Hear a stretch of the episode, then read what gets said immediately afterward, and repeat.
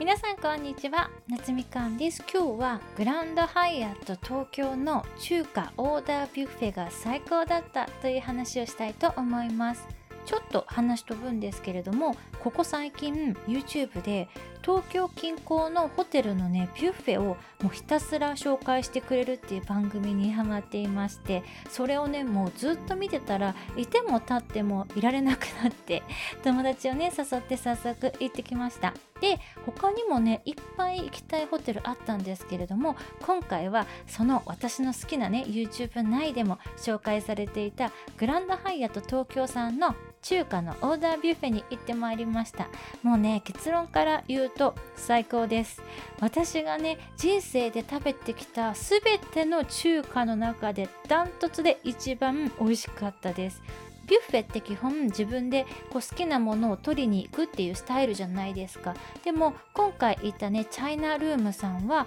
オーダー式なので自分たちはもう座ったまんまでもうどんどん持ってきてくれるんですよ。これがねやっぱり楽ちんで幸せですよね。で前菜はね決まったメニューがあってそれが出てきてから自分でその後ね好きなものを注文するっていうスタイルなんですけれどもそのもう前菜の時点で感動するくらいのね美味しさでした。北京ダックなんて私多分人生で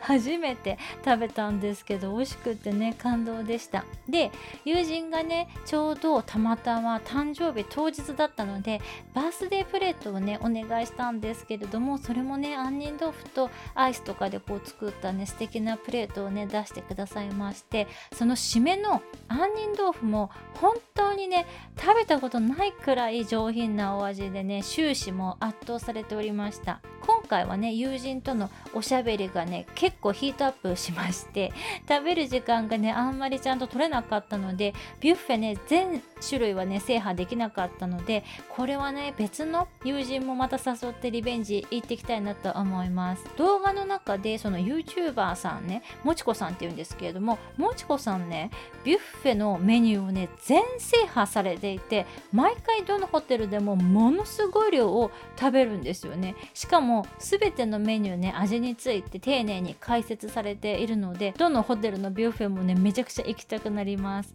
今回行ったチャイナルームさんは今はねコロナの影響もあってだと思うんですけれどもビュッフェの時間が90分ってかなり短く設定されてるのでそれだけがねちょっとね心残りというか残念でした。もうちょっとね時間があればエビチリと春巻きはもう一回食べたかったですね。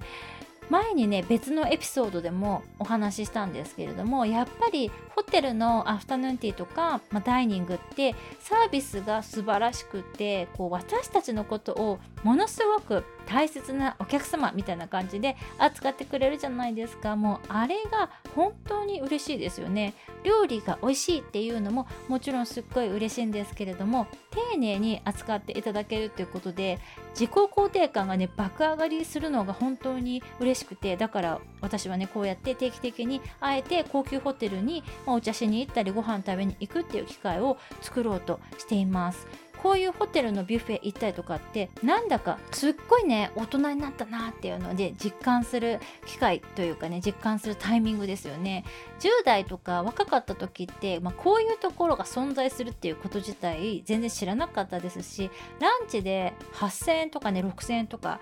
をするところでね食べようなんていう発想がもう本当になかったですからね。もちろん毎週とか食べに来る場所ではないと思うんですけれどもこうやってラグジュアリーな気分を味わえる場所っていうのはこれからもね定期的に行けるように引き続き仕事をバリバリ頑張っていきたいなと思います。そうそう。